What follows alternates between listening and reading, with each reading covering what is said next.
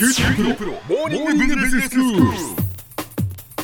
今日の講師は九州大学ビジネススクールで社会心理学、組織心理学がご専門の三上里美先生です。よろしくお願いします。よろしくお願いします。先生、今日はどういうお話でしょうか？はい、今日は目の効果についてお話をしたいと思います。目ですか？はい、目です。えっと、田んぼや畑や公園などの、え、こんなところにという場所で鳥を見たことはありますか？おーそう言われてみると、はいありますね。あ、そうですよね。最近よく見るようになったんですけれども、まあ私が住んでいた鹿児島では、田のカンサーという石像が田んぼのあぜ道にいたりするんですね。え、田のカンサーですか？はい、そうです。田のカンサーとは豊作を願う風習として祀られている神様のことです。あ、カンサーってじゃ神様っていうことなんですね。あそうです。鹿児島弁でいう神様をカンサーって言うんですね。はい。で私はそれに見慣れて育ってきているせいか意外なところでの鳥居にはあまり気にはならないんですけれども、それでも小さな鳥居というのは増えたなというふうにして思っています。はい。この増えてきている小さな鳥居ですけれどもゴミのポイ捨てや犬の糞の放置防止のために作られていることが多いのです。あそうなんですね。はい、そうなんです。で、これは意外と信仰心が厚い日本人の心理を利用した方法でして、うん鳥居がそばにあることで神様が見ているかもしれないという気持ちにさせて、ちょっとした悪い出来心を防ぐ効果があるとして広まっていきました。確かに。鳥居があるところにゴミポイってできませんもんね。そうですね。ちょっと怖いですよね。ええ誰か見ているかもしれないみたいな感じがしですね。はい。はい。罰が当たるって。そうですね。はい。で、埼玉市ではバージョンアップした鳥居が効果を発揮したというお話があります。で高さ1メートルぐらいで2本の柱の真ん中に目玉がつけられたんです。でその目がついた鳥居は周辺に50から60ぐらい点在しているようでしてやはり道行く人たちはびっくりしているみたいですそうですよね。鳥居に目がついていたらね。そうですね夜します。はい、夜見るとちょっとさらに怖いですよねはい。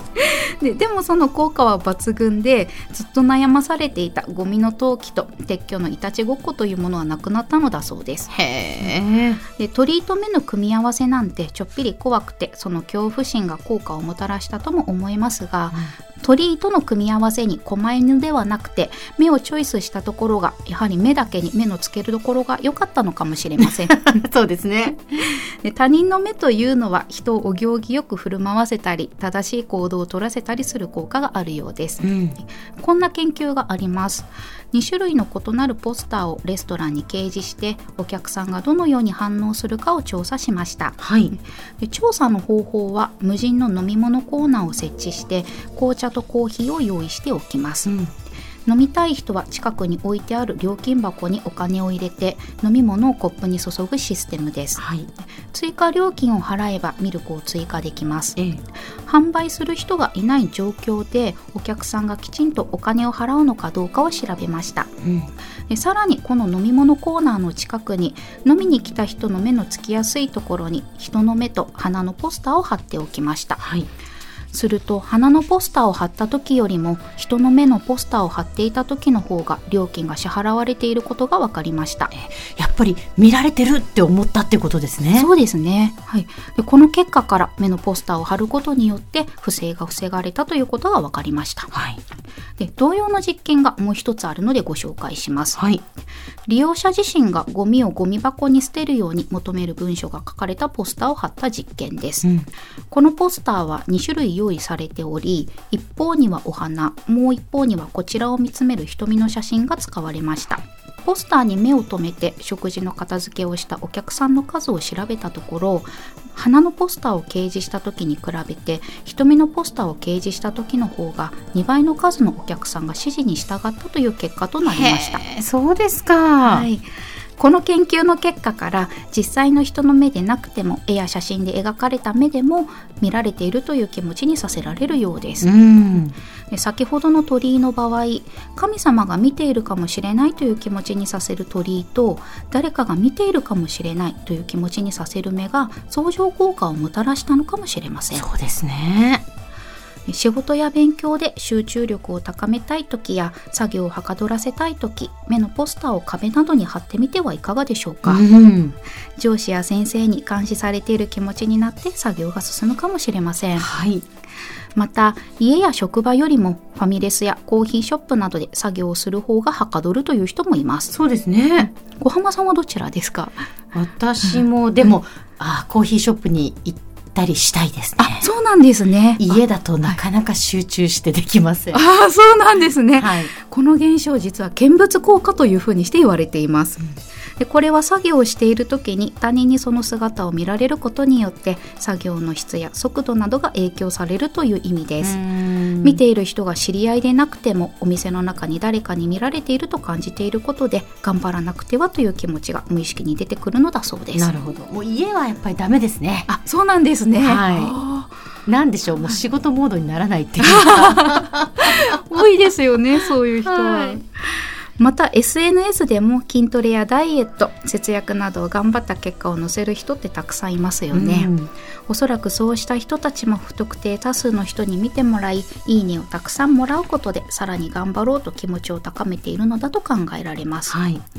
でもこの見物効果については他人から見られることによって作業がはかどらないという逆のパターンもあります。あ、そうですか。はい、ファミレスやコーヒーショップでの作業は集中できず家や図書館の個人スペースなどのあまり人の目が気にならない場所の方が作業がはかどるという人は逆のパターンに当てはまるので見物効果は使えないのです。うーんということはまあその人によるというか、はいえーその人がどちらがやりやすいかっていうのは人それぞれっていうことですね。そうですね自分で考えてみてあったところで勉強してもらう作業してもらうということになりますね。はい、はいでは先生今日のまとめをお願いします。はい、誰かに見られているという気持ちは人を正しい行動を取らせたりやる気を起こさせる効果がありますそれは知らない人でもあるいはポスターでも効果があるというお話でした今日の講師は九州大学ビジネススクールで社会心理学、組織心理学がご専門の三上里美先生でした。どうもありがとうございました。ありがとうございましたさて、QT プロモーニングビジネススクールは、ブログからポッドキャストでもお聞きいただけます。また、毎回の内容をまとめたものも掲載していますので、ぜひ読んでお楽しみください。過去に放送したものも遡って聞くことができます。QT プロモーニングビジネススクールで検索してください。QT プロモーニングビジネススクール。お相手は小浜もとこでした。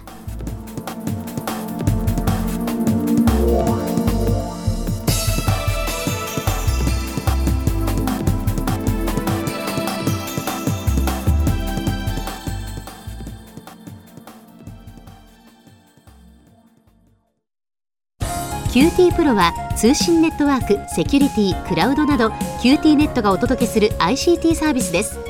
九州中に展開した光ファイバー網を基盤に一番身近なビジネスパートナーとして九州の企業自治体の皆様をサポートします。詳しくは QT プロで検索を。